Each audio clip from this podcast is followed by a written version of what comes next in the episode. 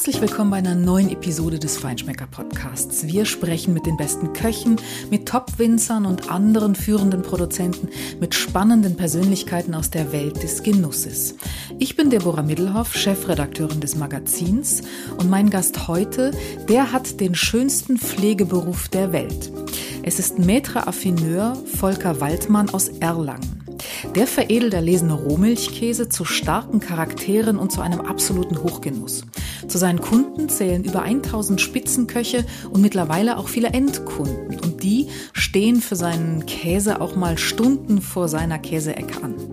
Wie Käse gepflegt werden und wie er an beste Rohware kommt, das erzählt er jetzt. Aber vorher danke ich noch Fürst von Metternich für die Unterstützung. Den führenden Premium-Sekt aus dem Rheingau in der ikonisch dunklen Flasche, den kennt eigentlich jeder. Fürst von Metternich hat seine Wurzeln auf Schloss Johannesberg und hat als Pionier der deutschen Sektkultur maßgeblichen Anteil daran, dass diese sich so exzellent entwickelt hat. Die Weine für den Sekt, die kommen aus dem Rheingau, aus Rheinhessen und aus der Pfalz und da lassen kühle Nächte die Trauben sanft reifen. Die Kellermeister bewahren die Top-Qualität und vor allem den Charakter der unterschiedlichen Rebsorten sehr sorgsam. Und das macht die drei Sektvarianten von Fürst von Metternich unverwechselbar. Riesling-Sekt, Rosé aus Spätburgunder Trauben und ein eleganter Chardonnay mit cremigem Schmelz. Fürst von Metternich-Sekt ist nämlich auch ein echter Rebsortenspezialist. Und wer den jetzt probieren möchte, sollte sich im Online-Shop von Henkel Fregenet gleich mal 20% Rabatt sichern. Den gibt's nämlich beim Einkauf ab einem Wert von 49,95 Euro. Dafür auf www.fregenet-onlineshop.de gehen und den Code Podcast 2021 eingeben. Lieber Volker Waldmann, herzlich willkommen beim Feinschmecker Podcast. Schön, dass wir heute reden. Ja, vielen Dank. Dankeschön für die Einladung. Volker Waldmann, der Mann mit dem schönsten Pflegeberuf der Welt, wie meine Kollegin schrieb.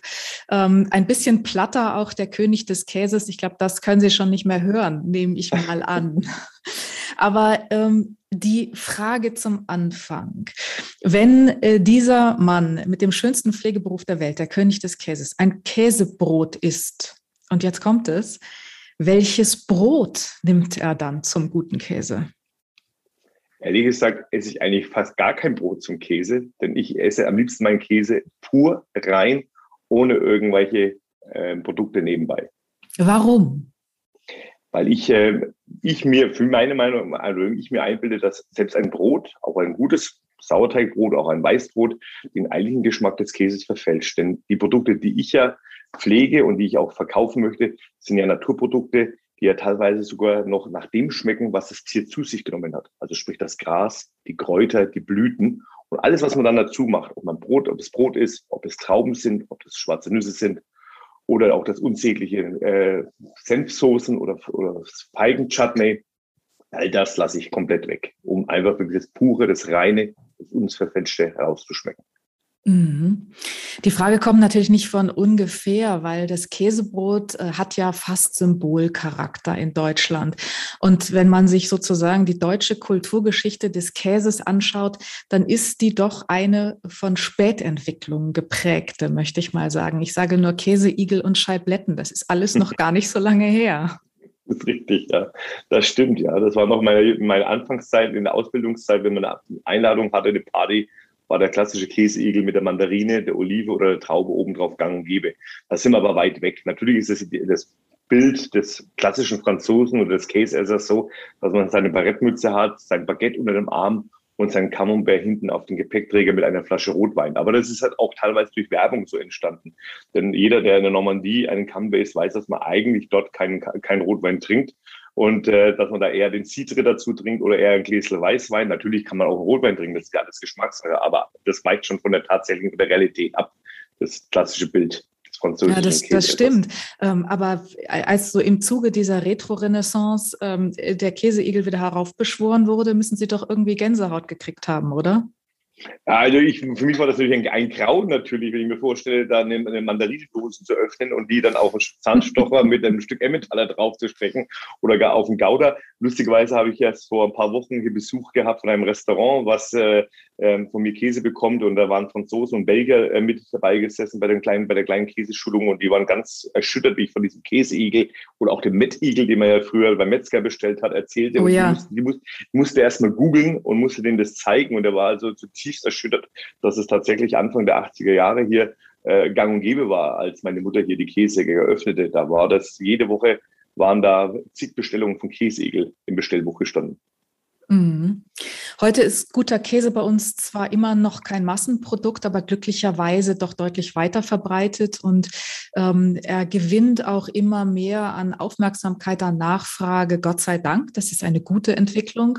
Und äh, das führt dazu, dass äh, selbst die Käseecke in Erlangen, das ist das Reich des Volker Walzmann, ähm, heute nicht nur, ich glaube, bis zu 1500 Restaurants beliefert, natürlich nicht alle gleichzeitig, aber ich glaube, so viel sind es äh, in der ähm, in, in, den, in der Kundenkartei, sondern eben auch mittlerweile eine ganze Menge Endkunden, über 4000 oder sowas äh, sind es, glaube ich. Und die stehen sogar auch eine Stunde vor dem Laden an, weil eben der Käse die Qualität so gut ist. Im Lockdown, glaube ich, sogar noch länger.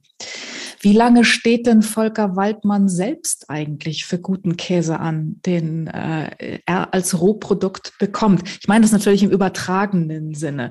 Ähm, ich habe gelesen, dass es einen Käse gab, auf den haben Sie sieben Jahre warten müssen, bis der störrische Landwirt Ihnen den dann endlich äh, ge geliefert hat. Das war, glaube ich, ein Ziegenkäse mit Rosmarinnoten. Ganz richtig, ganz genau. Das war meine Zeit, meine Ausbildungszeit in Frankreich. Bei meiner Wanderschaft durch Frankreich bin ich in Paris immer wieder, da habe ich mir diesen Käse mitgenommen, damals in meine in meine Bude, in meine Junggesellenbude, habe den gegessen, mich in den Käse verliebt. Aber der Bauer hat damals stets nur französische Kollegen beliefert und er wollte auch nie äh, exportieren und äh, ihm war das auch immer dieser ganze Aufwand zu groß. Und so musste ich mich mehr mit der B-Ware begnügen, ähm, habe aber nie diese Top-1-Qualität äh, vergessen. Und als ich dann äh, mit meiner Frau mal dann wieder in äh, Paris war und äh, dort meinen Ausbilder Roland Bartholomé besucht habe, ähm, habe ich dann erfahren, dass er angeblich äh, etwas übrig hätte, weil ein paar Geschäfte, die er zuvor beliefert hat, geschlossen hatten. Und da nahm ich nochmal Kontakt auf, was ich normalerweise nie machen würde. Also ich würde normalerweise jetzt nie bitteln und betteln an, eine, an einen Bauern, dass er mich beliefert. Aber der Käse war so besonders, dass ich da wirklich angerufen habe und gefragt habe, ob er sich jetzt vorstellen könnte, mich zu beliefern. Und ich hatte zwischenzeitlich auch mir einen gewissen Namen auch erarbeitet in der gehobenen Gastronomie so dass er dann einwilligte. Und heute habe ich noch diesen Käse unten und heute ist es doch ein Käse, den ich gerne am Telefon oder auch bei mir im Ladengeschäft, wenn ich Kunden ähm, da bediene, sehr gerne verkaufe, weil das halt das für mich ja, mit das reinste an Rohmilchkäse ist, was es gibt, weil man schmeckt tatsächlich aus diesem Käse den Rosmarin heraus, welches das, äh, die Ziege zu sich nimmt beim Grasen. Natürlich kommen wir jetzt im Herbst in die Zeit rein, wo dieser Rosmaringeschmack etwas weniger wird. Jetzt wird auch teilweise noch etwas unterfüttert, aber im November nehme ich den Käse dann wieder aus dem Programm, weil dann meiner Meinung nach der Käse nicht mehr so schmeckt, wie er schmecken sollte. Dann schmeckt er fast, ja, wie viele andere auch ähnlich, ein bisschen mild, säuerlich. Und ich starte dann wieder im März, April, wenn der Bauer die Ziegen wieder auf die Weide rauslässt und die Ziegen wieder den Rosmarin fressen, dann habe ich ihn wieder in einer Top-Qualität in meinem Programm drin. Ist das wirklich so? Volker Waldmann bettelt nie? Tatsächlich ist es so. Ich, ich muss sagen, das war also tatsächlich wirklich so. Ich habe immer das große, große, große Glück gehabt nach meiner Ausbildung in Freiburg, als ich dann eben nach Frankreich gegangen bin für drei Jahre, so viele Produzenten kennengelernt zu haben und auch bei denen gewohnt zu haben, privat. Und ich bin auch jemand, äh, jemand, der auch sehr stark daran interessiert, die Kontakte zu pflegen. Manchmal zum Leidwesen meiner Frau, aber ich bin dann tatsächlich auch manchmal am Abend, wenn man auf dann mal auch noch am Esstisch sitzt, äh, ist das Handy leider immer äh, mittlerweile ein ständiger Begleiter geworden, weil man dann natürlich mal ein paar WhatsApps absetzen kann, für die man tagsüber keine Zeit hat und wo man sagt, Mensch, bei dem hast du dich lange nicht gemeldet und es schätzen wirklich die Bauern sehr. Ich habe wirklich ein sehr, sehr großes Netzwerk, so dass selbst auch jetzt Kollegen von mir äh, auf mich zukommen, ob ich nicht dabei behilflich sein könnte, an den einen oder anderen Käse ranzukommen. Ähm, tatsächlich ist es so. Aber es ist halt sehr viel, steckt sehr viel Arbeit drin, sehr viel Mühe, aber ich mache das gerne. Ist das noch immer so, dass ähm, es als Deutscher schwierig ist, in Frankreich an jede Qualität ranzukommen? Oder ist Ihr Renommee mittlerweile so, dass Sie überall offene Türen haben?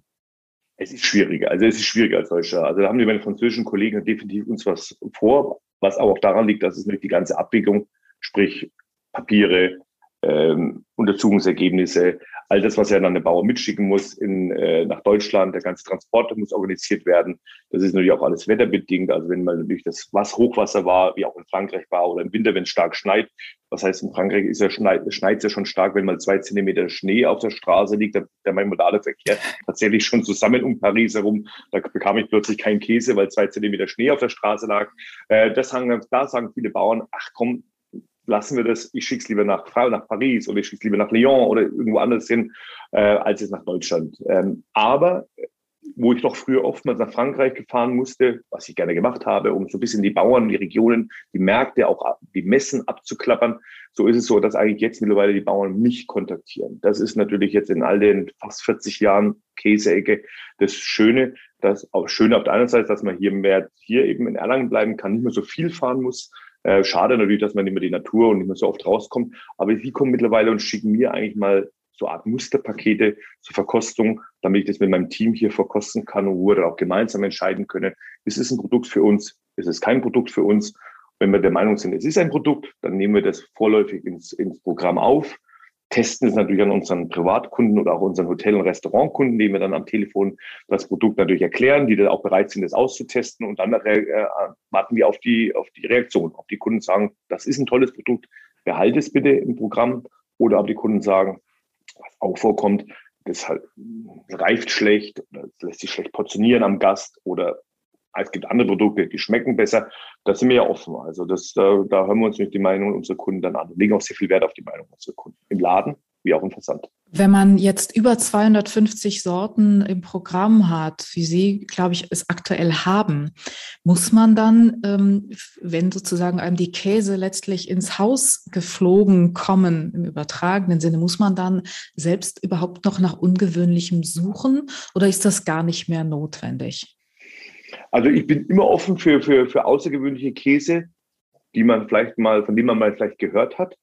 Ähm, aber tatsächlich äh, habe ich mich, nachdem ich auch sehr ja, bekannt dafür bin, dass ich ja Käse verfeinere und teilweise auch Extremverfeinerungen betreibe mir, habe mich aber vor vielen Jahren eigentlich da mehr darauf konzentriert, das beste Grundprodukt der jeweiligen Käsesorte zu finden. Also das ursprünglichste, zum Beispiel aller Camemberts, aus Camembert, aus der Ortschaft Camembert oder den besten Roquefort, den letzten handgemachten Roquefort, der also wirklich noch mit dem Penicillium Roquefort, die sprich dem Schimmelbrotpulver hergestellt wird.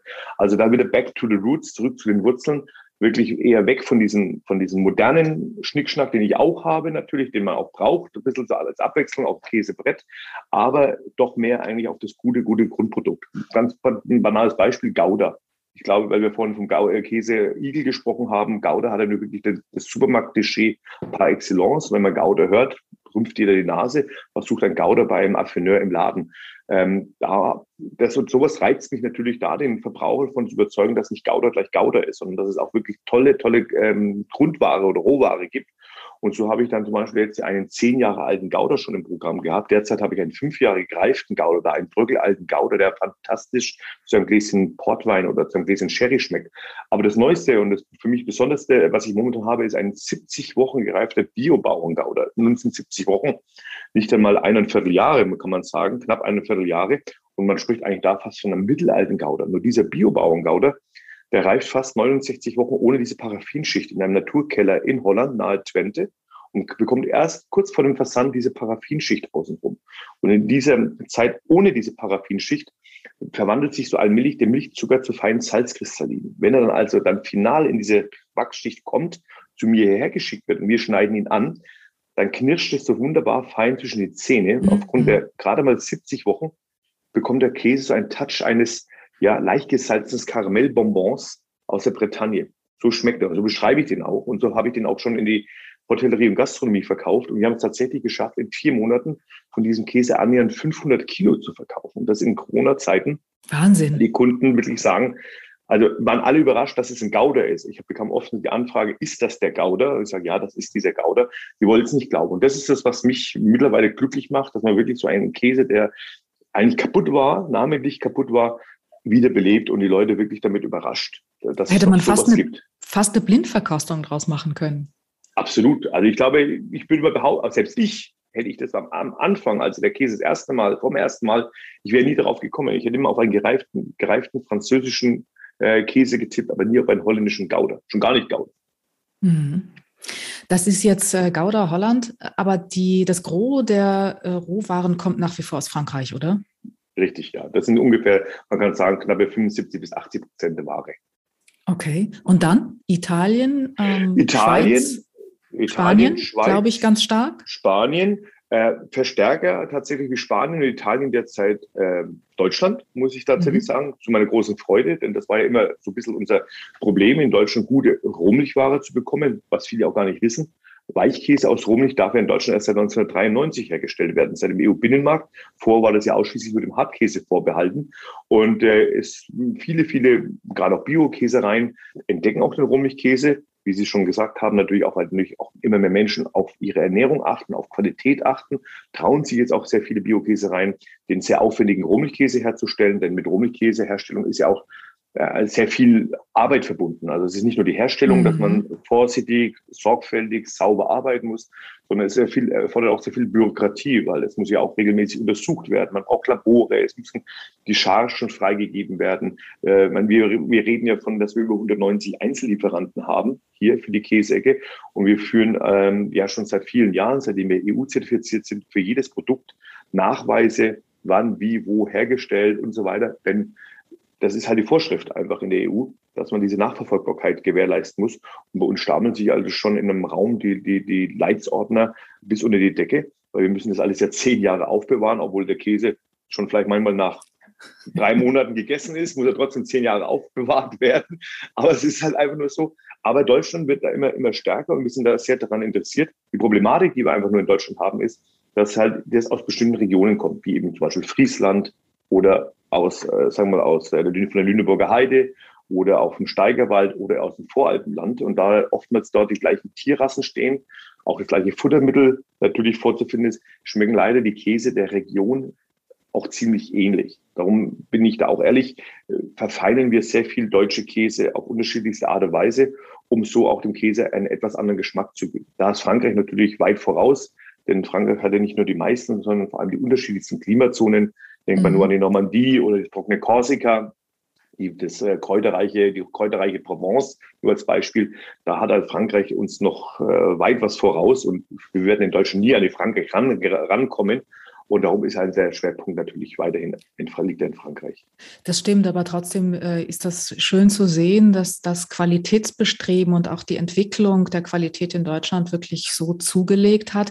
Und es ist ja auch ein bisschen ein Beleg dafür, dass das Bewusstsein für das Handwerk und auch für die, für die Tradition und für die Qualität in der Erzeugung, in der natürlichen Erzeugung, ähm, doch stark steigt hier äh, in der Lebensmittel- und eben dann auch in der Käseproduktion. Und das ist eigentlich eine sehr schöne Entwicklung. Definitiv. Also ich denke, ähm, uns hat natürlich jetzt die ganze, ganze Corona-Pandemie natürlich auch, äh, ich sage es immer, zehn Jahre äh, kam das jetzt zuvor. Also das hat uns wirklich zehn Jahre vorgespült. Ähm, man merkte, hatte das schon gemerkt am Anfang der Corona-Pandemie, als dann äh, auch unsere Kunden hier plötzlich den, den Markt wiederentdeckt haben, äh, den kleinen Bäcker entdeckt haben, äh, die, die die guten Eier entdeckt haben. Also selbst auch bei uns zu Hause ist es noch so, dass plötzlich äh, woanders Eier gekauft wurde, wie jetzt vielleicht im Supermarkt, weil den hat man vielleicht gemieden wegen der Menschenansammlungen und plötzlich hat man festgestellt, die Eier schmecken anders. So ist es ja bei unseren Kunden auch. Die kamen rein und gesagt, eure Butter, die ihr verkauft, die schmeckt ja wirklich noch so wie bei Großmuttern. Klar ist die vielleicht ein Euro teurer, aber die Leute haben gesagt, dann auch gesagt, nee, dann essen wir halt lieber ein bisschen weniger Butter oder ein bisschen weniger Käse, aber wenn, dann wollen wir uns was wirklich Gutes zuführen. Also das hat uns wirklich auch geholfen. Und das war ja auch dann so das Thema, dass wir dann gerade als Ostern 2020 die Pandemie ja ganz frisch war, dass wir da es an Ostern zum Beispiel so eskalierte, dass wir wirklich, wie Sie es vorhin auch kurz erwähnt hatten, da über eine Stunde Wartezeit vor dem Laden hatten. Äh, zum Glück war das Ostern 2020, hatte schöne Wetter, da standen die Leute in der Sonne. Es war nicht so dramatisch wie im Winter, wenn wir an Weihnachten manchmal zwei Stunden äh, vor Heiligabend Wartezeiten haben und es schneit, dann muss man schon wirklich äh, glücklich, sich glücklich schätzen, wenn die Kunden wirklich da zwei Stunden warten, geduldig warten. Und da haben wir dann manchmal morgens um sieben den Laden aufgesperrt, abends um neun den Laden zugesperrt. Und da standen immer noch Leute draußen, ähm, die dann am nächsten Tag kamen. Also es ist schon wirklich wild. Aber es freut uns, äh, dass die Leute wirklich so darauf achten, auf die Qualität. Das wiederum würde in Frankreich nicht passieren. Da würde der Kunde nicht zweieinhalb Stunden vor dem Laden stehen im Schnee. Auch uh, bei zwei Zentimetern nicht. Da äh, da gibt es natürlich aber ein bisschen mehr Auswahl vielleicht. Also vielleicht habe ich auch das Glück, im Großraum in Nürnberg und Erlangen einen gewissen Ruf auch erarbeitet zu haben oder auch eine Position zu haben, dass wir ein sehr großes Einzugsgebiet haben. Also wir haben wirklich Kunden, die teilweise sogar aus München hier nach Erlangen fahren, nur zum Einkaufen oder eben aus Mannheim ja. kommen. Aber hier im Ballungszentrum Nürnberg für Erlangen, da haben, können wir uns nicht glücklich schätzen. Und da gibt es halt jetzt auch nicht so viel Käsegeschäfte. Und ich glaube auch sagen zu können, jetzt nicht äh, äh keine Kollegen, die jetzt sowas machen, was wir jetzt hier machen. Das stimmt. Das mit der Auswahl der Qualität war ja nicht immer so. Die Käseecke hat ihre Mutter 1983 gegründet und äh, damals gab es pasteurisierten Käse. Ähm, wie ist das, wenn man sozusagen den Käse in die Wiege gelegt bekommt, schon als kleines Kind und dann hineinwächst in dieses Metier? Ähm, war das für Sie familiäre Verpflichtung und irgendwie auch alternativlos, dass Sie den Laden irgendwann übernehmen würden? Oder war das tatsächlich ein Wunsch in der Tiefe des Herzens, schon geprägt von dem Willen, aber ich mache das anders? Also tatsächlich war das so, dass es mir wirklich in die Wiege gelegt wurde. Also es gibt tatsächlich Kinderbilder, wo ich in einem kleinen Kaufmannsladen an Weihnachten stand und die kleinen äh, Fläschchen Maki oder die kleinen Cornpops äh, meinem Bruder verkauft habe. Dem habe ich da das Taschengeld aus der, aus der, aus der Tasche gezogen und habe sie mir zurückgegeben, bis es dann Tränen und Streit gab und meine Eltern sagten, du musst mir schon das Geld wieder zurückgeben, ihr spielt ja nur. ja, ähm, also gab es da auch so diesen kleinen Plastikkäse? Es gab für diese Kaufmannsläden auch so kleine Käseleibe, oder? Ja, selbstverständlich. Ich habe alles verkauft. Und da war dann schon, da war dann schon klar für meine Eltern, das wird ein Kaufmann. Ähm, und dann ähm, war das schon so, dass ich natürlich äh, auch sehr gerne immer mit meinem Vater zusammen immer ganz gerne in damals ein Gemisch war. Da hatten wir damals eigentlich im Super Supermarkt. Das war das erste, was meine Eltern hatten. Also heute würde man sagen, ein großes Supermarkt äh, gehabt. Und da habe ich als Kind natürlich immer durch die dunklen Gänge bin ich dann gehuscht. Das war natürlich auch immer schön, dass man mal so Süßigkeiten mal schnell in den Mund stopfen konnte, dann im, im eigenen Supermarkt. Also ich wollte eigentlich schon immer ganz gerne in den Handel rein. Bin mit meinem Vater damals auch, als er dann ein reines Obst- und Gemüsefachgeschäft damals hatte, ähm, immer mit auf den Markt gefahren in meinen Schulferien morgens um vier. Also ich wollte immer eigentlich gerne handeln und äh, gerne verhandeln und gerne auch reden mit den Händlern. Und äh, das war mir eigentlich schon immer in die Wiege gelegt. Ähm, Aber wann ja, kam dann, dann der Punkt, dass Sie gesagt haben, das ist mehr, es ist mehr als Handeln. Es ist eben auch ein Produkt, ein besonderes Produkt. Und dieses Produkt will ich verstehen und lernen, und zwar bei den Besten. Das war dann wieder meine Mutter 83 in den Laden an, mit dem Laden anfing und dann meine Mutter sich eben weitergebildet hatte, auch in Frankreich weitergebildet hatte, nachdem sie eben erfahren hat, dass es neben pasteurisierten Käse auch Rohmilchkäse gab oder gibt, ist meine Mutter nach Frankreich gegangen und den Erfolg, den meine Mutter natürlich nach dem Wechsel vom pasteurisierten zum Rohmilchkäse hatte, war ich natürlich infiziert, weil ich sagte, ich will einfach mehr darüber lernen. Und als ich ja dann 16 Jahre alt war und dann eben vor der Wahl stand, was mache ich, war mir klar, ich will Kaufmann werden. Einzelhandelskaufmann musste man ja werden, um ein Geschäft zu führen. Bin damals zur IHK gegangen hier in Erlangen und habe mich damals vorgestellt und habe gesagt, können Sie mir eine Adresse nennen, wo ich Affineur werden könnte? Dort hat man mich mit großen Augen angeguckt und fragte, was denn überhaupt ein Affineur sei. Da habe ich denen das erstmal erklären müssen und darauf bekam ich dann die trockene Antwort, ja, da muss halt in den Käsladen gehen. Und dann ähm, habe ich das große Glück gehabt, eine Lehrstelle in, damals in Freiburg im Breisgau zu bekommen und bin dann runtergegangen und dort war ich natürlich durch die Nähe nach zu Frankreich, wo ich dann öfters rübergefahren bin und auch in Straßburg, Mühlhaus war. Da war ich dann richtig infiziert und da habe ich gemerkt, es gibt noch viel, viel mehr als jetzt nur Käse einkaufen und verkaufen. Ja, und wie das Glück dann halt mitspielte, haben wir dann eine, einen Herrn kennengelernt, der mir die Lehrstelle dann in Frankreich vermittelt hat. Das war dann Ulrich Wickert, der mich damals nach Frankreich zu Roland Bartholomé empfohlen hat. Und äh, ja, da war ich natürlich äh, total infiziert in Paris, damals als gerade mal 19-Jähriger zu sein. Das war natürlich eine tolle Zeit. Und da habe ich gesagt, okay, das, das ist mein Leben und äh, wollte immer mehr und bin dann eben für drei Jahre durch Frankreich getingelt, bevor ich dann Anfang der 90er Jahre nach Erlangen zurückgekommen bin, um dann hier in den Familienbetrieb einzusteigen. Und dann einen Keller umgebaut haben und äh, schwierig, schwierig. Generationskonflikte, Generationskonflikte. Jetzt muss ich dazu sagen, äh, ich habe da in die Firma gekommen, dann kam ich natürlich hier rein und kam natürlich mit den Eindrücken aus Frankreich und dann war das ein Kulturschock, weil dann fand ich hier plötzlich äh, in, dem, in dem Weinregal einen Beaujolais Primeur bei meinen Eltern vor, der aus dem Jahr 1986, glaube ich, stammte. Wir, Anfang der 90er Jahre kam ich aber zurück. Dann habe ich erstmal gesagt, ich muss den Wein erstmal rausräumen das große Glück, was ich aber hatte, mir wurde immer alles erlaubt. Also man hat mir immer gesagt, mach es, mach es. Äh, Wenn es nicht klappt, dann, dann lernst du aus deinen Fehlern. Also man hat mich wirklich machen lassen. Und so fing ich halt dann an, nach und nach natürlich mit meinen Eindrücken aus Frankreich, mit meiner Erfahrung hier alles umzubauen. Also es ging los mit dem Wein, dann habe ich das Brot verbannt von einem heimischen Bäcker, habe mir dann lieber das, die Brotrohlinge aus Frankreich geholt, was wir heute noch machen. Wir verkaufen heute noch original französisches Brot, was wir selber backen oder auch als Rohling verkaufen oder auch als Rohling sogar versticken mittlerweile. Ähm, und dann ging es dann zum Thema Käse. Und beim Thema Käse da hatte ich wieder auch hier das große Glück. Ich war ja seit drei Jahre unterwegs, habe so viele Kontakte geknüpft und äh, mit dem EU-Binnenmarkt ging ja ging auch dann äh, die Ära der Zwischenhändler zu Ende. Man konnte also auch direkt einkaufen und so bekam ich dann die beste Rohware eben nach Erlangen. Ja, so weit ging es dann, aber dann fehlte ja uns dieser Keller, diese, diese Kellerbedingungen. Und ja, da hatten wir hier in Erlangen das große Glück. Wir leben hier äh, in, einem, in, einer, in einer Region, in der es mal früher über 100 Brauereien gab. Und der kleine Hausberg Erlangen ist durchbohrt von alten Bierstollen, in denen die Brauereien das Bier lagerten. Diese Bierstollen stehen aber das, fast das ganze Jahr leer. Nur einmal am Pfingsten wird, werden diese Keller genutzt für, unsere große, für unser großes Volksfest, die Erlange Bergkirchweih. Da wird aus diesem Keller heraus das Bier gezapft und verkauft.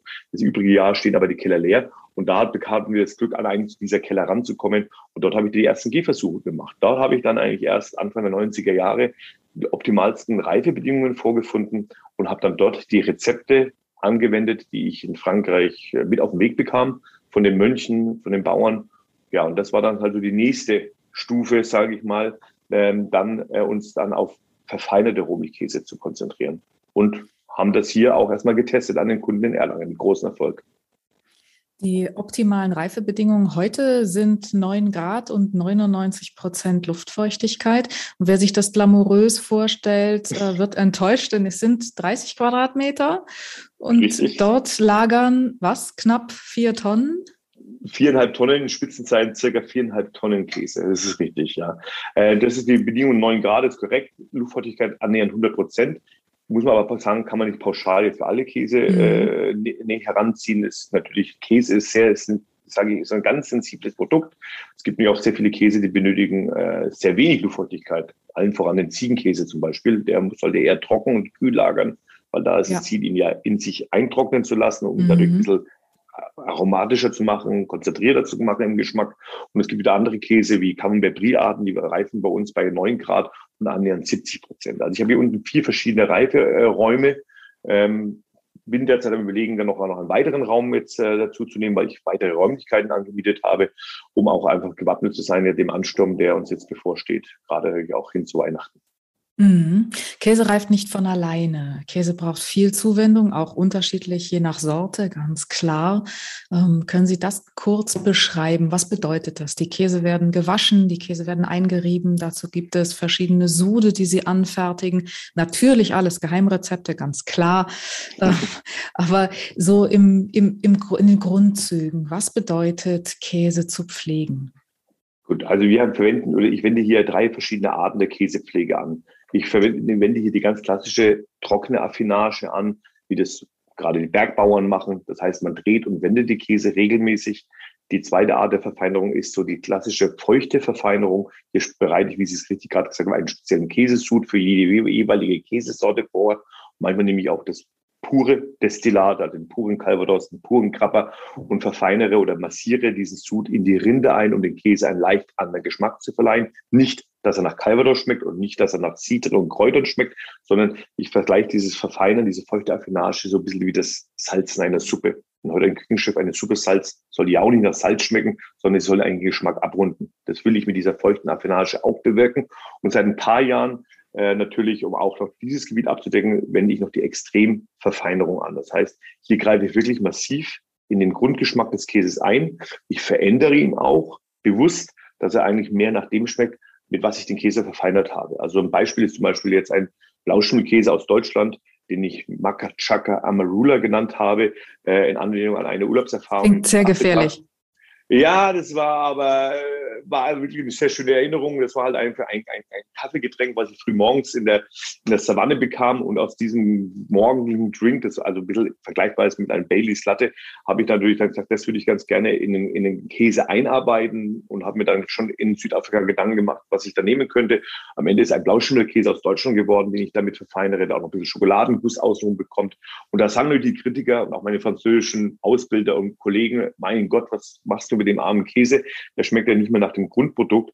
Da habe ich gesagt, dafür, da habe ich den aber auch natürlich im Programm. Also bei mir kann der Kunde entscheiden, will ich ihn pur essen, wie er ursprünglich schmeckte, oder will ich mal diesen verrückten Käse vom Waldmann, diesen Makachaka, probieren. Also diese drei Verfeinerungen betreibe ich hier. Und ähm, mir ist halt nur wichtig, dass bei der klassischen Verfeinerung eine, eine gleichmäßige Reifung stattfindet. Und ähm, wie ich das auch schon mal auch anderen äh, Kolleginnen und Kollegen von Ihnen auch schon erzählt habe, ist es halt so, dass es bei mir keinen Tag gibt, an dem ich nicht im Geschäft und nicht im Keller bin, äh, weil der Käse muss jeden Tag in die Hand genommen werden. Das heißt, ein Ziegenkäse zum Beispiel muss jeden Tag um 90 Grad gedreht werden, sodass er von allen Seiten gleichmäßig belüftet wird. Denn Gleichmäßigkeit ist mir ganz wichtig. Würde ich das zum Beispiel nicht machen, würde ich jetzt mal zwei, drei Tage den Käse nicht drehen, dann könnte es passieren, dass der Käse dort, wo die, der Ventilator die trockene Luft an den Käse anbläst, dass er in dem Bereich trocken wird, aber auf der Unterseite, wo er also auf der glatten Fläche liegt, die Luftfeuchtigkeit, die Luft, der Luftstrom nicht hinkommt und dort bleibt er weich, bleibt er nass. Und so habe ich dann, wenn ich den Käse dann serviere in einem Restaurant oder auch privat serviere, zwei unterschiedliche Reifegrade. Das darf er nicht haben. Und da bin ich auch ganz pingelig. Das war am Anfang natürlich auch hier sehr viel Theater, auch mit meinem Personal, die, weil die mussten es ja auch erstmal kapieren und auch mal, ich sag mal, aufnehmen, äh, dass man halt wirklich den Käse jeden Tag drehen muss. Und ähm, anfangs habe ich schon oft gemerkt, dass man mir gesagt hat, ja, ich habe ihn gedreht. Und dann habe ich festgestellt, man hat ihn nicht gedreht. Da gab es auch schon mal hier dicke Luft. Aber mittlerweile kann ich mich auf mein Personal verlassen, dass sie also auch diese ganzen Käse, weil wir reden ja hier manchmal von 30.000 bis 40.000 Stück Käse, die wir hier unten haben, die bewegt werden müssen. Und das Ganze mache ich ja nur mit vier Leuten, das Lager. Das Lager betreue ich mit mhm. vier Leuten. Das heißt also wirklich viel, viel Arbeit. Wenn wir jetzt zum Beispiel reden, wird gerade unten jetzt schon äh, der Käse wieder gedreht, der Frischkäse, die Cambrai-Arten und ein anderer Mitarbeiter dreht gerade die ganzen Ziegenkäse, damit wir am Montag, wenn der Versand wieder losgeht, Top-Ware da haben für unsere Kunden. Das, da wird natürlich dann auch klar, warum ein äh, Käse nicht, äh, ich sag mal, 3,50 Euro das Kilo kosten kann und warum wir bei Käse nicht über Centbeträge reden können, wenn es wirklich ein gutes Produkt ist und kein Industrieprodukt. Das ist ganz wichtig, das auch immer wieder zu verstehen, dass es eben nicht etwas ist, das legt man hin und dann reift es von alleine und irgendwann holt man es raus und es ist fertig, sondern dass es wirklich, wirklich intensive Handarbeit und intensive Betreuung ist. Absolut, das geht schon beim Bauern los. Also der Bauer, der ja schon den ganzen Käse in Handarbeit herstellt, bei den sogenannten Fermier-Produkten, da geht es ja schon los. Also da erfährt ja schon am ersten Tag an die Pflege und jetzt diese sorgsame Verpackung allein nur, der ganze Transport, das vorsichtige Auspacken, die vorsichtige Pflege, dann die Lagerzeiten bei mir, die ja bei mir so von eine Woche bis hin zu 23 Jahre andauert. Das muss man sich vorstellen. Also wir haben einen Käse gehabt, der hat mal 23 Jahre bei uns jede Woche gepflegt, gedreht, gewendet, gebürstet, gewaschen, damit am Ende diese Top-Qualität bekommt. Da steht sie natürlich im Preis nieder. Das ist, und dann natürlich, wie ich auch schon vorhin anfangs sagte, natürlich auch die ganzen, mittlerweile muss man es leider sagen, die großen Nebenkosten, die man hat, eben diese ständigen Kontrollen, die wichtig sind, dass man natürlich auch ein, ein gutes Produkt dann auch an den Endverbraucher verkauft. Und es ist eben ein gutes Produkt, ein Naturprodukt, was eben auch von der Natur aus natürlich dann Begrenzungen und Schwankungen und Reglementierungen unterliegt. Das, es ist eben nicht so, dass Sie, wenn Sie einen Lieferanten haben, der Ihnen verlässlich immer die gleiche Menge in immer der gleichen Qualität liefert, weil äh, die Jahreszeiten, das Wetter anders ist, die Tiere anders sind, die, die Wiesen anders sind. Ähm, und deswegen ist auch dann irgendwann mal Schluss. Also es kommt auch vor, dass, es, dass sie einfach dann nicht mehr Ware oder nicht mehr die Ware bekommen, die sie vielleicht gerne hätten, weil es halt ein Naturprodukt ist. Und auch das muss der Kunde dann verstehen. Gott sei Dank äh, verstehen immer mehr das natürlich, je mehr sich damit beschäftigen, desto leichter ist es für uns und für mich natürlich in Telefonaten, desto auch erklären, warum dieser Käse nicht da ist. Als Beispiel, wir haben einen Schafskäse gehabt, der schmeckt ja wunderbar fein nach Thymian kam aus der Nähe von Montpellier, deswegen, weil die Schafe auf einer Weide grasten, auf dem der Thymian äh, gewachsen ist. Jetzt gibt es kein Thymian mehr, jetzt sind auch die Lämmer auf die Welt gekommen und jetzt sagt der Bauer, er braucht die Milch zur Aufzucht seiner Lämmer. Und wenn die Lämmer dann aus dem Gröbsten raus sind, er die Schafe vielleicht nur mal kurz auf die Wiese entlassen könnte, wächst aber kein Thymian mehr. Der Bauer sagt von sich aus, dann ist seine Milch eine Standardmilch und der Käse ein Standardkäse. Er würde ihn ungern verkaufen. Und ich habe dann mit, mit mir dann vereinbart, äh, dass wir sagen, okay, dann lassen wir diesen Käse auslaufen im Anfang September. Dann soll er seine Milch lieber an Molkereien verkaufen, die da Schafsquark, Schafsjoghurt oder Schafsmilch daraus machen. Und wir starten erst dann wieder, wenn die Qualität, beziehungsweise wenn der Käse wieder nach Thymian schmeckt. Und wir haben jetzt mal momentan den April 2022 ins Auge gefasst. Sehr zum Leidwesen natürlich meiner, meiner Schafskäse-Kunden, die den jetzt im Sommer gegessen haben. Die würden ihn natürlich gerne im, an Silvester den Gästen in einem Restaurant oder in einem Hotel im, im Silvestermenü servieren. Aber es ist halt einfach mal die Natur. Und natürlich, was die große Problematik, die wir dieses Jahr haben, aufgrund dieser Corona-Pandemie, ist natürlich die, dass immer, immer mehr Menschen die guten Qualität schätzen und gerade den Rohmilchkäse schätzen.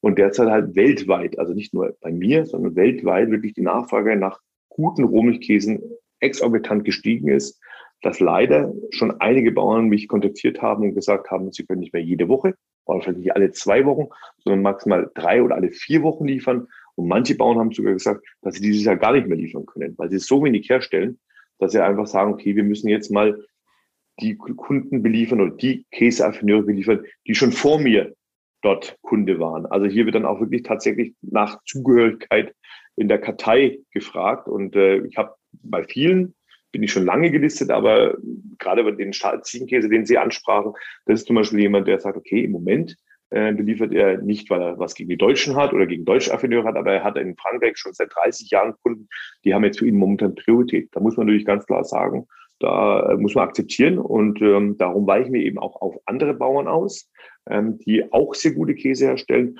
Ähm, wie gesagt, Glück habe ich halt natürlich, dass meine Kunden das akzeptieren. Das war vor 10, 15 Jahren noch völlig anders. Also vor 10, 15 Jahren wäre noch sehr viel Unverständnis da gewesen, wäre mir vielleicht unterstellt worden, ich hätte nicht bestellt oder ich hätte falsch bestellt oder ich hätte nicht dran gedacht.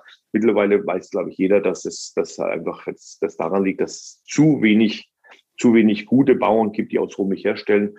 Und äh, eine deutsche Käserei hat mir erst gestern eine Mail geschrieben, dann stand, sie könnten achtmal die Woche melken, wenn es nach der Nachfrage ginge, aber sie schaffen halt nur viermal und können nur aus vier Produktionen äh, Käse herstellen. Und sie bitten einfach um Verständnis, dass, dass man jetzt momentan nichts liefern kann.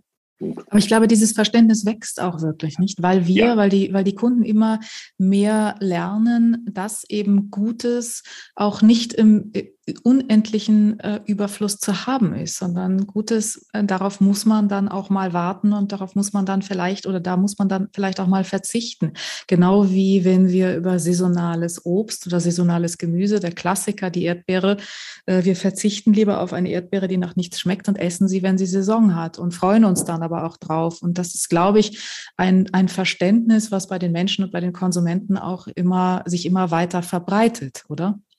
Also ich, ich merke bei mir, dass es sogar noch, wenn ein Käse mal nicht lieferbar ist, der Reiz an dem Produktkäse oder was Produkt eher noch noch stärker wird. Also ich merke das, wenn ich sage, okay, der Käse ist nicht lieferbar, dann kommt die Frage, was ist alternativ lieferbar? Und dann greifen die Kunden auch gerne auf Alternativen zu. Oder guck mal, nehmen sie zwei oder drei Alternativen. Also ich denke mir manchmal, hätte ich den Käse da gehabt, da hätten sie nur ein Stück genommen, weil man dann aber dann erklärt, dass ich andere Alternativen habe. Das heißt, dann schicken sie nochmal alle drei. Also ich denke, ich bilde mir ein, dass ich sogar noch mehr, dass ich noch mehr Käse dann brauche, wenn ein Käsesorte nicht lieferbar ist, weil die Kunden dann auch mal in die Gunst anderer Käse kommen. Gestern haben wir das erst bei uns im Laden gemerkt. Ich habe gestern aufgrund dessen, dass manche Sorten ausverkauft waren, äh, Käse heraufgenommen, die ich selten im Laden habe, und wir haben die Käse gestern dreimal aufgefüllt. Also mein Personal war völlig erschüttert, äh, wie diese so Käsesorte, die die Kunden eigentlich gar nicht kannten, wie die plötzlich, wie plötzlich die gefragt war. Aber das war halt, die Kunden sehen was, sehen was Neues, lassen sich das erklären und sagen, muss ich probieren. Dann nehme ich noch das mit, noch das mit, noch das mit. Also wir merken ja hier in, in, in Erlangen stetig, dass die Leute nicht nur mit zwei, drei Käsen rausgehen, sondern weil wir dann noch mal Alternativen haben, mit fünf oder sechs Käsen rausgehen. Das ist immer wieder schwierig, weil dann natürlich dann belasten wir wieder da die Bauern und wieder die Mengen. Und so kommen wir momentan einfach auf keinen grünen Zweig, weil ich hatte noch Anfang nur am Montag äh, noch das Gefühl, ich hatte viel zu viel Ware im, im, im Reiferaum für die momentane, es ist viel zu tun, aber für die momentane Zeit viel zu viel, weil es fast Weihnachtsniveau äh, war, was ich am Montag auf Lager hatte und war kurz davor, meinen Bauern Absagen zu erteilen, dass ich mal für die kommende Woche nichts brauche. Aber habe am Abend dann schon gemerkt, es könnte eng werden. Und heute, Freitag, bin ich heilfroh, dass ich bestellt habe, denn wir sind schon am Mittwochnachmittag mit vielen Käsen wirklich ausverkauft gewesen. Ausverkauft in dem Sinne, dass ich sage, ich muss jetzt stoppen, weil die Qualität, die ich jetzt momentan habe, ist mir zu frisch. Die will ich nicht verkaufen, die muss ich mir für nächste Woche aufheben, aber dann für die übernächste Woche brauche ich schon wieder was. Also meine Bauern haben mich dann auch am, am Montagabend um 7 Uhr angerufen, was das jetzt soll, weil am 11 mittags habe ich noch gesagt, ich brauche nichts, am Abend um, um 6 habe ich extrem viel bestellt. Dann habe ich gesagt, ja, das ist halt momentan so das Geschäft. Das ist, äh, ich habe fast mal den Eindruck, dass äh, Kunden, ob privat oder Hotel oder Restaurant, dass die bei uns anrufen und sagen, ja, der Waldmann hat es schon. Also der, der kriegt es auch her und äh, wir tun da wirklich unser Bestes, dass wir jeden, jede Nachfrage befriedigen. Aber das ist ja schon manchmal schon, schon richtig heftig. Also als Beispiel, ich habe äh, ungefähr 600 Ziegen St. Rollen in einer Top-Qualität da gehabt und war ganz happy, dass ich da mal die nächsten drei Wochen eine Top-Top-Qualität anbieten kann. Die sind heute ausverkauft. Ich habe heute Wahnsinn. keine mehr da. Ja, ich habe Kunden, die haben der bestellen dann 20 Rollen St. Moore, weil sie die irgendwo gegessen haben und jetzt das auch haben wollen und rufen bei mir an.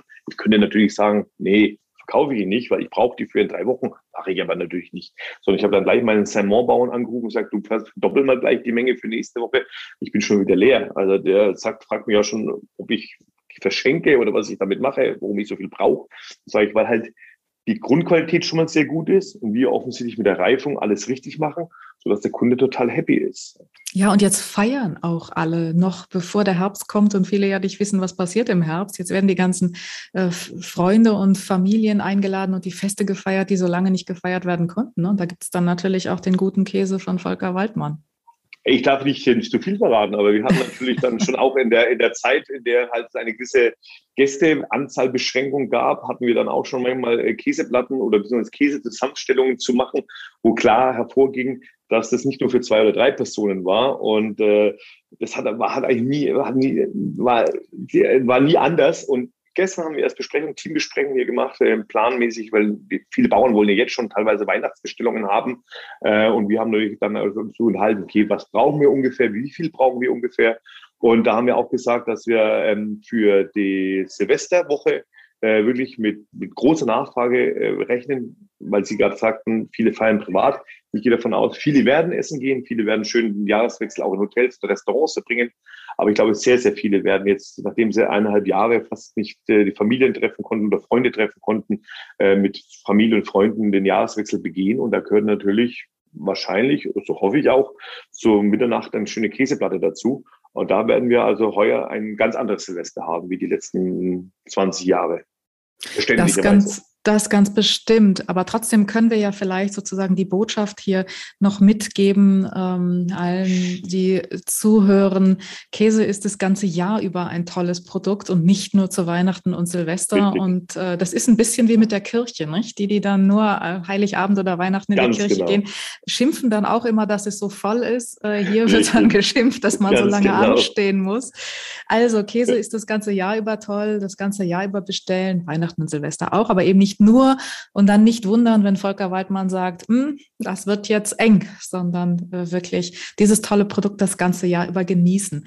Zum Schluss, lieber Volker Waldmann, ähm, noch eine Ulti, einen ultimativen Genusstipp äh, desjenigen, der sich am besten auskennt. Was ist so Ihr persönlicher Favorit, wenn es um Käse und ein passendes Getränk dazu geht? Ich habe das große Glück natürlich, jeden Tag an der Quelle zu sitzen und je nach Stimmung, je nach Wetter, je nach Lust und Laune äh, mir jeden Käse einzuleiben, der, auf den ich Lust habe. Äh, es ist bei mir Gott sei Dank nicht so, dass ich auch in Jahreszeiten Esser bin, schon immer war, ob es bei Obst, Gemüse, äh, bei Früchten war. Ähm, so ist es beim Käse auch. Ähm, für mich ist es momentan nur aufgrund der Witterung ein bisschen kältere Tage, äh, wird, wird früher dunkel, bin ich natürlich jetzt eher so ein bisschen mehr rotschmierlastig, sprich ich liebe zum Beispiel äh, jetzt die kräftigeren Käse. Mal auch zu einem Gläschen Süßwein, durchaus auch mal zu meinem Rotwein. Äh, ich stehe momentan zum Beispiel auf einen Epoisse, das ist natürlich jetzt der eine oder andere wird natürlich lachen, auf einen Epoisse, das ist ein Klassiker, aber ich habe einen der letzten Rohmilch-Epoisse-Bauern in meinem Programm, einen Familienbetrieb, der für mich sensationell ist, der erinnert mich an meine Wanderjahre vor ja, leider schon, muss man fast sagen, gut äh, 20 Jahren, 25 Jahren, 30 Jahren bald her. Äh, das ist eine Epoisse. Wenn man dort mit dem Löffel hineingeht und man zieht so den Löffel über die Zunge, dann erhüllt der Epoisse so die ganze Zunge ein. Wir sagen dazu in Franken, der wird so richtig schön schlotzig und dazu ein schönes Gläschen Süßwein, eine schöne Auslese. Das ist so momentan mein absoluter Favorit. Dazu brauche ich dann vielleicht höchstens noch ein Scheibchen Baguette. Vielleicht, das ist so mein, mein Favorit. Und es wird jetzt natürlich Richtung Weihnachten in die Richtung zum Beispiel korsischer Schafskäse gehen, Brandemur, die Kräuteraromen, äh, die dann sehr intensiv sind, wo auch ein kräftiger Rotwein dazu passt. Mal dazu ein richtig schöner Piemonteser oder ein schöner Bordeaux dazu mit diesen Rosmarin, Thymian, Oregano-Kräutern. Das ist sowas, was ich dann ganz gerne auch mal dann, wenn ich hoffentlich mit Freunden mal Zeit habe, mich zusammensetze und so ein Stückchen Brandemur auf den Tisch lege, eine gute Flasche Wein aufmache und dann den Abend, den Feierabend genießen kann. Nehmen Sie sich die Zeit. Vielen Dank, Volker Waldmann. Vielen Dank, Herr Volker. Dankeschön. Das war wieder eine Episode unseres Feinschmecker Podcasts. Mehr spannende Geschichten rund um Genuss, Reisen und Foodtrends gibt es im Magazin jeden Monat neu im Zeitschriftenhandel und natürlich auf feinschmecker.de.